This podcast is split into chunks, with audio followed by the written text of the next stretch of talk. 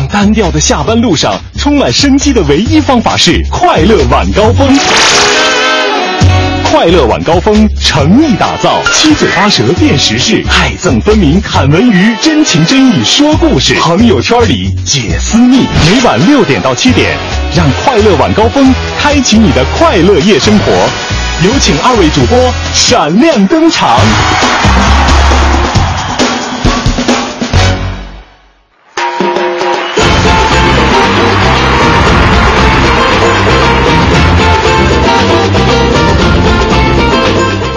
各位下班快乐！感谢您在十八点的时候准时的收听我们的快乐晚高峰，我是刘乐。朋友们，大家好，我是五科。我们的调频是 FM 一零六点六文艺之声，每天晚上的十八点到十九点，一个小时的直播时间啊，希望能给各位带去一点点的轻松和快乐哈。对，今天虽然是周一，很多朋友就会患上一点点这个周一综合症，但是我相信对于很多考生来说，这个点儿应该是很轻松、很欢乐、很惬意的时候。是的哈，这今天这个时间呢，对于同学们来说哈，嗯就是这九百四十二万考生来说，今天包括他们的家长，可能是最放松的一天。对，长长的舒了一口气。人生当中，呃，是像这么快乐的时间，可能也不会有太多了。还有就是，等到考生们收到那个录取通知书的时候，可能会更加欢呼雀跃啊没错，啊。那个时候更兴奋，现在是完完全全彻彻底底的一个放松的一个时候。对所以说今天我们这个两天的高考已经结束了，但是我们嗯还是要回顾一下高考，因为在这两天确实发生了很多的事情。是的今天要跟大家讨论的是一个什么样的话题哎呢？，这个事儿还真的是一个热点，也想问问您啊，您说这个记者卧底高考替考合适吗？不合适。哦，你直接首先给出答案了。还有就是这个，我我觉得啊你说记者应该追求新闻价值呢，还是更关心人的命运？就为什么要说这个事儿呢？你看哈。呃简单介绍一下对首先爆出这个江西南昌控制了一名替考考生，还有江西的鹰潭抓获了一名替考考生，等等等等。嗯就是万万没想到，在一五年的高考第一天，最热的话题不只是语文作文的试题，而是一场场替考卧底大戏。哇，哎呀，有这个媒体记者就卧底到了这个替考组织，嗯并且报警协助警方揪出了枪手。那么江西官方也是迅速的这个反应啊，已经控制了替考的这个考生，教育部也是介入了调查，几乎是一次很完美的舆论调查。但是卧底的记者本人也在南昌亲身参加了替考，这种全程参与也是引起了舆论的争议。嗯，我所以，我个人同样，我们也是作为媒体嘛。嗯如果说让我卧底到这个替考的组织里边，然后你检举首先不揭发他们你，首先不合格吧？因为这个替考一般都是那种 学习要特别优秀、成绩特别好的。我我我知道。你这题 高考题还会做吗？呃，我昨天我们一起讨论了高考的语文作文的这个题目，是吧？我都已经完完全全不记得的题，我当年高考的题目是什么了。所以说肯定我是不合格，但比如说让我潜入到这样的一个组织当中去检举揭发他们，这个我我我觉得我可以做。那你说让我真正的去上场，即使我有这个能力，嗯我也觉得作为一个媒体工作人来说的话你应，该是会拒绝的，绝对会拒绝的。对，嗯嗯所以这事儿呢，有人是支持，有人也是持这个怀疑、担心，包括这个反对的状态，甚至还有人说，记者你是不是干了警察该干的事儿啊？哎，哎，还真是这么回事儿啊。嗯所以说您各位对这件事儿，刚才我们说记者去卧底替考，对，您觉得合适吗？合适吗？啊，靠谱吗？反正嗯我觉得不太合适。您各位有什么样的观点呢？可以通过我们的微信订阅号“文艺之声”发送到我们的这个公众平台上，我们一起来讨论这样一个话题哈，又和我们的媒体相关的一个话题。当然，呃，我们说记者其实挺不容易的，但是这件事儿做的合不合适，靠不靠谱？您的观点我们希望能够得到。不过接下来的时间还是来了解一下今天的北京新闻。四九城里那点事儿，嗯，这儿包打听。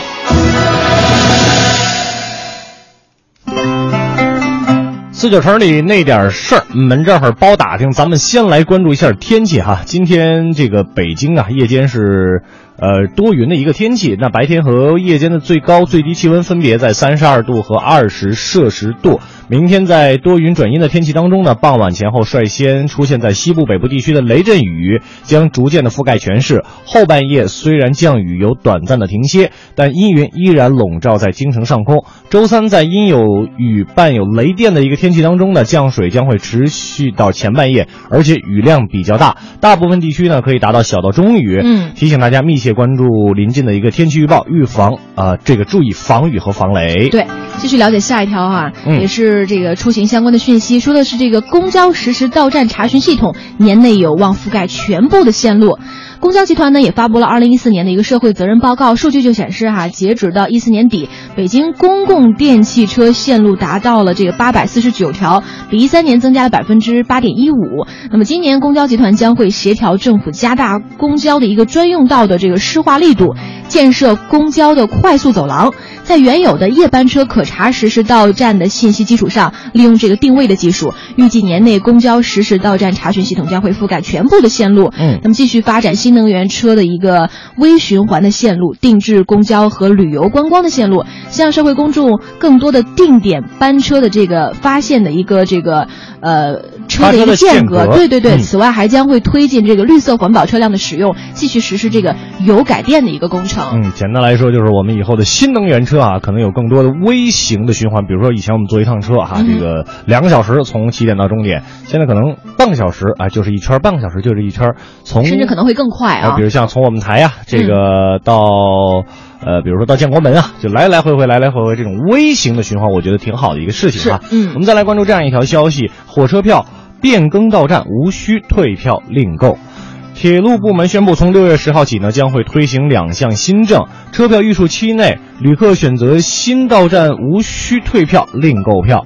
呃，开车前四十八小时到十五天内呢，改签或者变更到站，呃，至距开车十五天以上其他列车的车票呢，又在距开车十五天天之前退票的，将会核收百分之五的一个退票费。那这次铁路部门调整完善车票改签服务举措呢，目的是在于进一步的遏制囤票的一个行为，嗯，维护正常的购票秩序。那有关车票改签的信息呢，大家可以通过幺二三零六铁路客户服务中心电话和各火车站的服务电话进行一个咨询，当然也可以登录幺二三零六铁路客户服务中心的网站进行查询。是的，接下来呢还是跟高考有关的讯息哈。嗯说的是北大六百台电脑是重装系统等待阅卷，试卷呢今晚将会送达了。哎，很快哈，从六月九号，也就是明天开始，北京高考的阅卷工作将会正式开始。今年呢，北京大学和清华大学是继续承担高考语文和数学的一个阅卷的任务。嗯今天上午呢，北大计算机中心的八个机房里面用于阅卷的大概六百台的电脑是重装系统。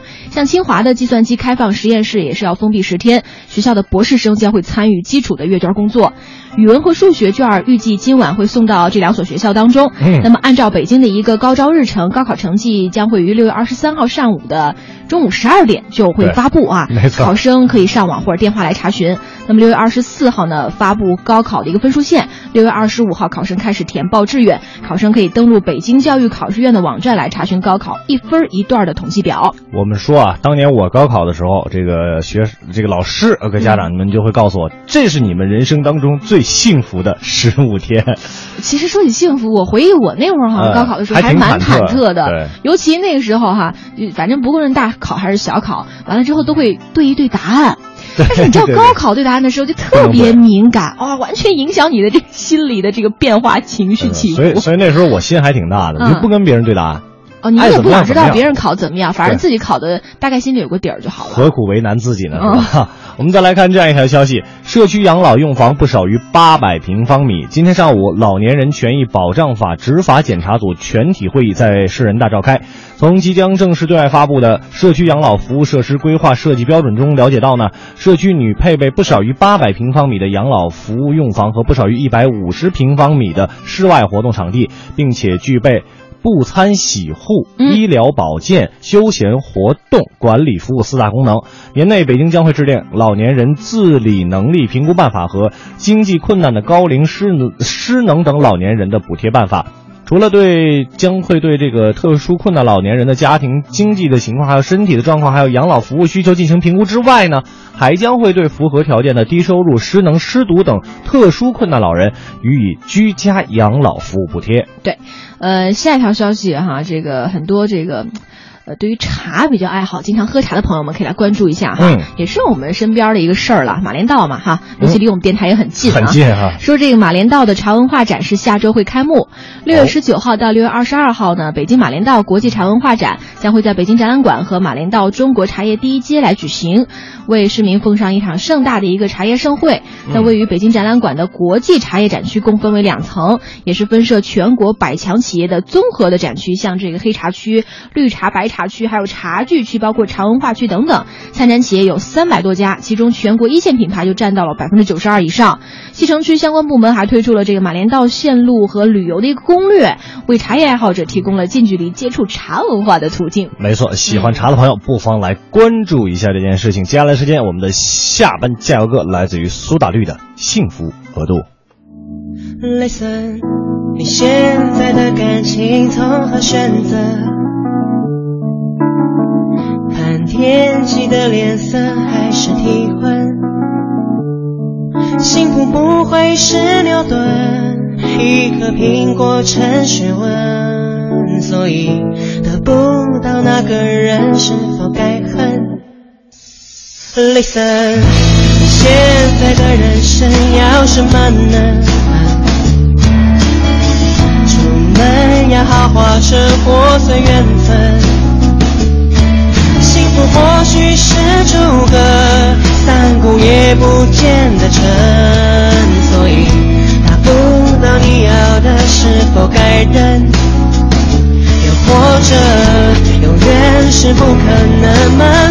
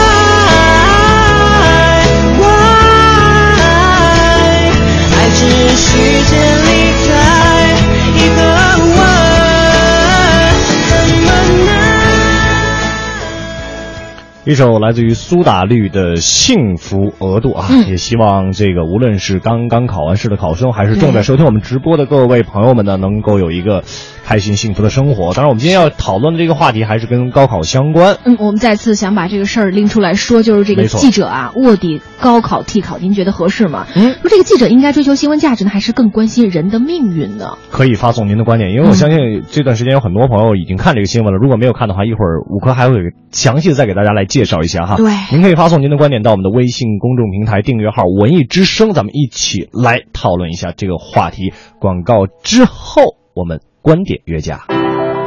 观点、解析、分享，带上你的思想，观点碰撞。观点约架今日话题：记者卧底高考替考真的合适吗？您觉得记者应该追求新闻价值，还是更关心人的命运？南方都市报以“记者卧底替考组织参加高考曝光跨省团伙”为题，报道了江西的替考事件。卧底记者透露，自己进场考试，最后在考卷上写明卧底一事，请求考卷作废，相关部门介入调查。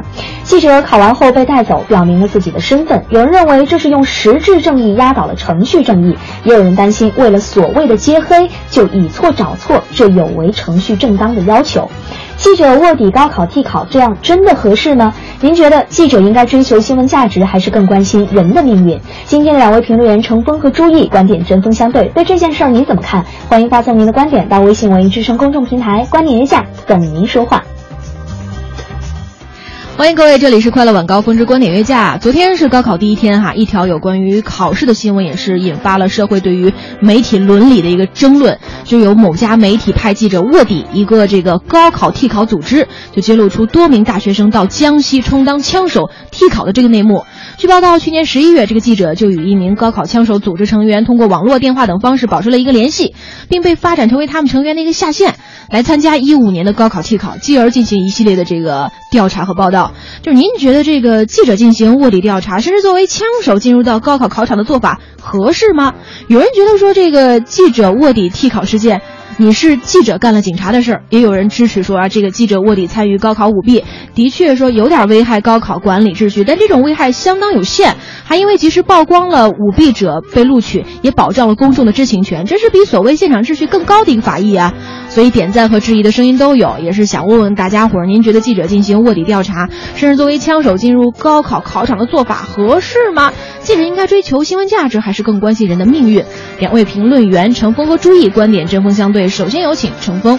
高考代考的现象呢，其实年年都会发生，而今年再次成为了新闻的头条，是因为记者的卧底成为了争议的焦点。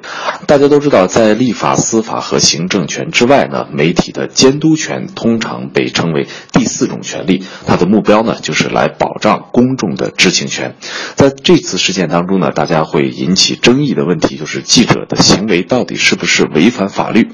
在中国呢是没有新闻法的，而在西方有拥有新闻法的那些国家呢，对于记者的卧底调查呢，也是留有了相当大的一个空间。举个例子哈，大家都知道，最近国际足联呢正是经历一场风雨飘摇的风暴。那么在此之前，英国媒体就曾经爆出过卡塔尔在申办世界杯的时候呢有行贿的行为，而且英国的媒体的记者呢也是以卧底的这种方式，以商人的这种方式和国际足联的相关的执委进行了接触，并偷拍了视频画面。而在国内呢，大家曾经也能够看到很多这个卧底的记者去偷拍那些这个手工作坊啊，去偷拍这种食品安全的这个加工违法的企业啊。所以在一定程度上，只要记者的行为不是。完全的个体行为，而是一个公务行为，而且呢，事先在这次的这个报道当中，记者还进行了事先的报备，所以这样的行为在法律上没有任何的违法行为。嗯，陈峰就认为说，记者卧底作为第四种权利，没有突破法律的底线啊。但是另外一位评论员朱毅就不这么认为了，有请他。南方都市报开的有我的专栏，这一定程度上代表着彼此之间的信任和认可。但是，或许是头发长见识短吧，我的妇人之见就觉得，卧底行为是把双刃剑，使用不当伤人伤己，过度使用刀锋辩盾是必然，还会伤害记者这个行业本身。记者卧底采访的方法如果被广泛运用和鼓励，并非不存在挑战法律底线的可能。可以隐性采访，但不能违背职业伦理。好比揭露黑社会，就非得要扮演冷面杀手吗？记者并没有豁免刑事责任的特权，记者就是记者，不能把警察的饭碗都给端了。这不是狗拿耗子多管闲事的问题，这是。程序正确的问题，如果一定要卧底调查，完全可以和警方联手，获得特别的身份准许啊！群情激昂中，容易被正义感冲昏了头脑，忘记了程序的正确性要远大于结果的正义性，这才是法治社会应有的理性态度。说到这里，似乎我也不是妇人之见了。嗯，您听完之后是否支持朱毅老师的观点呢？反正他也是现身说法，就觉得记者。卧底替考这样一个事儿不妥啊！但是程峰老师继续分析说，人家卧底这样一个方式构成事实，也是为了避免消息走漏嘛。有请程峰。记者之所以采取了卧底的方式，而不是向有关的教育部门提供线索这样的方式，我想可能是基于两方面的考量。第一方面呢，是只有这种方式才能让。操纵替考与被替考的这样的背后的犯罪团伙的行为构成事实，那么在法律的这个严惩上才有确凿的依据。第二个呢，也是考虑到，因为这样的替考和被替考的事件呢，有可能涉及到教育部门系统内的一些人员，甚至一些这个有职务的官员，所以担心有可能提前泄露消息，使得整个这个潜伏或者卧底的计划失败，所以并没有提前告知。在新闻当中呢，记者是在现场，在这个作文上写下了自己替考的这个经历，而且呢，当场表明了自己的身份，并且向公安部门和教育部门呃曝光了事实。所以这样的方式，从结果来看，它是一种最直接、最有效、最有力度的报道新闻以及打击这种行为的方式。嗯，记者卧底哈，目标就是为了背后的犯罪团伙嘛。但是另一方，朱毅老师就这样一个观点，也用详实的事例来反驳了。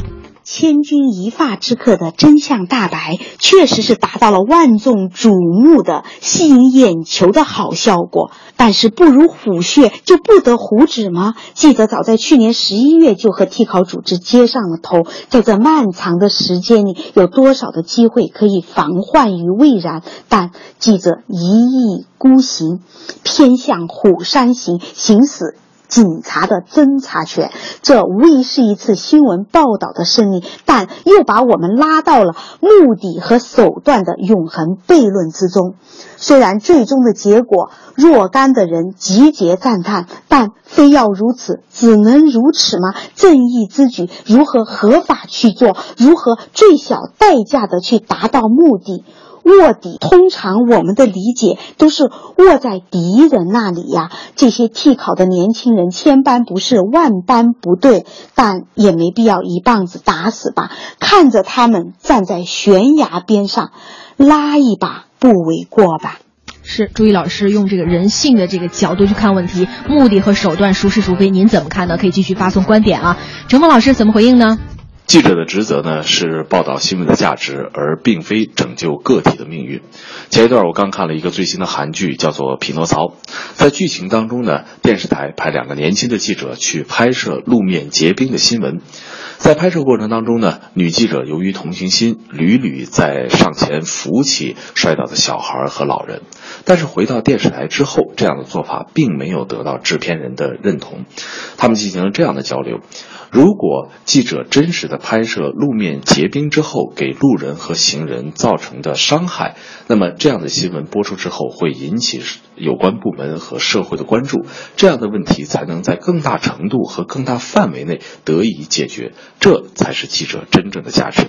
在我们今天讨论的这条新闻里面，表面上看起来替考者和被替考者都是大学生和中学生，似乎呢人们内心当中会有一点点的同情。但是对于这些成年人来讲，他们已经知道自己的行为是违法和违规的，那么势必他们就应该承担一定的法律的责任。这并不应该由记者的呃善心而代替他们受到法律的惩处。嗯，陈峰老师认为说，记者的职责是报道问题，不是解决问题。替考和被替考者那些年轻人的命运啊，虽然你们年轻，但是这得靠自己决定啊。同样的问题，朱毅老师继续有话说。独家重磅新闻一鸣惊人，但非得用别人的命运来成就新闻自身的荣光吗？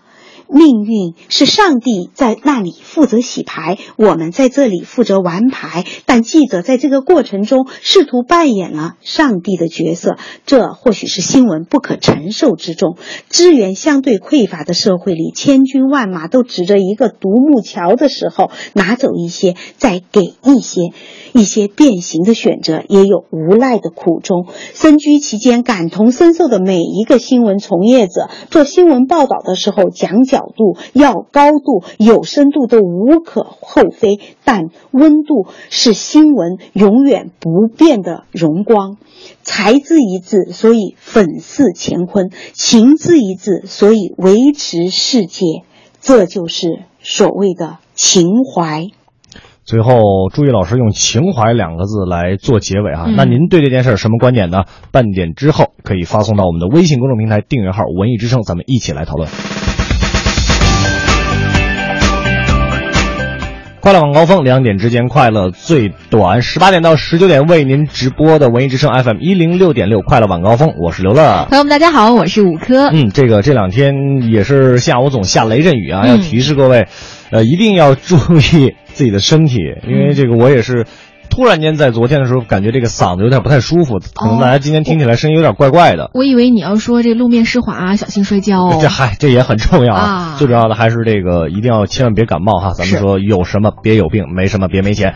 来看一看我们今天这个对于这个新闻的一个讨论、啊。对，就是说记者进行卧底调查，甚至作为枪手进入到高考考场的做法，您觉得合适吗？嗯你说这个记者应该追求新闻价值呢，还是更关心人的命运呢？哎，这个我发现大家发来的这个有语言很犀利的哈，嗯但也也有很客观的，但我觉得 也是大家智慧的一种体现对，啊。我们来听听看啊。这个猛子说了，为这个记者的敬业啊精神点个赞。呃，做戏做了个全套，但是我只想说一句，大哥，啊这个还是 别这么干吧。他把这个敬业打了一个双引号。对，他说嗯记者挖掘新闻线索没问题，打入敌人内部就够了。呃，有了新闻线索，发个新闻够了；有了犯罪线索，要报告给警察叔叔啊。记者大哥，您您这是在包庇呀、还有这个小鱼的板凳儿哈，嗯他说立场坚定，反对反感任何高考替考等一些违法犯罪行为，哎也为这个媒体哈监督高考替考的目的和结果叫好。可是任何美好目的和结果预期下的不合理甚至不合法的手段，我都是举双手反对嗯，其实我个人啊，从我个人来说，我也是一个新闻从业者，但是我嗯更支持朱毅老师的一个说法。就是我们能不能选择一些更适合我们的、对。更人性化的，或者是跟警方来一块儿联系起来的这样一个没错。调查的方式，而不是自己完全打入到这个敌人内部。对。呃甚至他在这个考场上其实是还做了这个高考卷子，最后嗯在这个试卷上面就写说我是卧底等等，然后让这个监考方把这个考卷作废。就是你完全已经进入到了他们这个团队当中了，比如说他们这个如何进行交易啊，如何的这个有有一些证据，已经掌握了一些这个事实了你为什么啊不把他直接就先扼杀在摇篮里呢？对不对？可能他想的是，等到最终这个犯罪分子实施这个犯罪行为的时候，我再一网打尽。嗨，有的时候不需要这个这么的，怎么说呢？因为我不太懂，没学过这个太多的法律哈，嗯所以说对这些细节的法律的，呃的一些细节的内容我不太了解。但是我作为一个新闻从业者的话，我可能不太会同意这位啊记者所做的事情。当然，程峰老师跟我的观点也是不太一样的。那您各位，呃，是支持程峰老师还是支持朱毅老师，也都都可以来告诉我们说一下哈。呃，酷酷大就说说这个。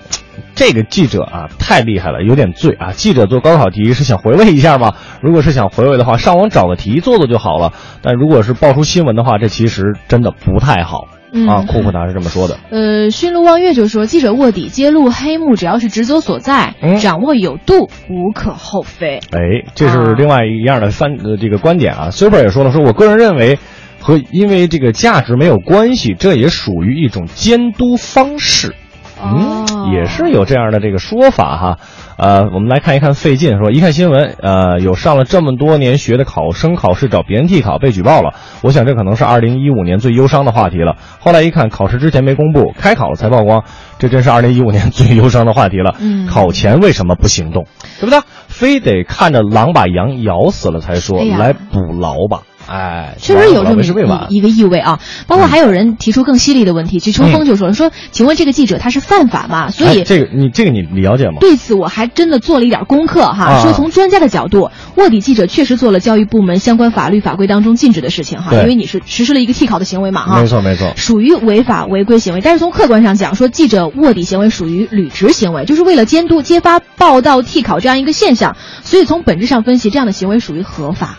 啊，它是合法的一件事情对啊，是这么个情况啊。嗯嗯这个有大家如果还是有这个一些疑问的话，可以咨询一下身边这些懂法律的朋友们哈。嗯哼但我但我就在想这件事情，有的时候像我们做做新闻工作者的时候，当然从我内心里来说，我愿意出一个就是愿意有一个一个好的新闻的素材给我，然后对，就抓取新闻价值嘛。对这个有新闻价值，然后也体现我的可能个人的一个一些才能也好，才华也好，还是怎么样的。但是我觉得这样的话，像他这个做法的话，确实有点过了，我觉得是有点过了而。且我们在想哈，除了我们是一个记者之外，我们从根本上我们是一个人，对不对？对从人性的角度出发，我想无论媒体记者还是执法部门，咱们是不是要出台更加严密、接地气的这种监管方式来，呃，治理、嗯惩处高考舞弊？如果从源头或者事件发展当中就能切中要害，尤其对那些替考和被替考者，如果比如说之前就进行一些教育和手段的干预，是不是这些犯错的年轻人的命运就会由此改变而走上正道呢？哎，值得我们深思，因为